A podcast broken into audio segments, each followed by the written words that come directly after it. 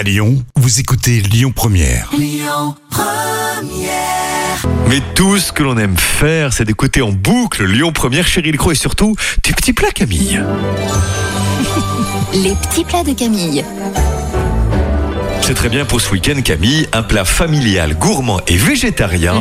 Vous pouvez tester la recette de ces fameuses lasagnes aux poireaux et aux chèvres. Oui, en plus c'est très facile à préparer, donc C'est un très très bon plat d'automne. On va juste faire fondre oignons, échalotes et poireaux dans une poêle, ajouter du vin blanc et à côté on va tout simplement préparer une petite béchamel. Ensuite, place à la préparation des couches pour les lasagnes.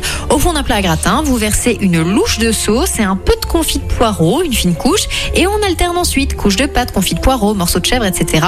Et on passe le plat au four à 200 degrés environ 3 quarts d'heure. Allez, les petits plats de Camille de cette semaine, on aura le temps ce week-end pour, euh, pour pâtisser aussi. Donc les petits plats à retrouver sur l'appli Lyon Première. Les Rolling Stones à suivre.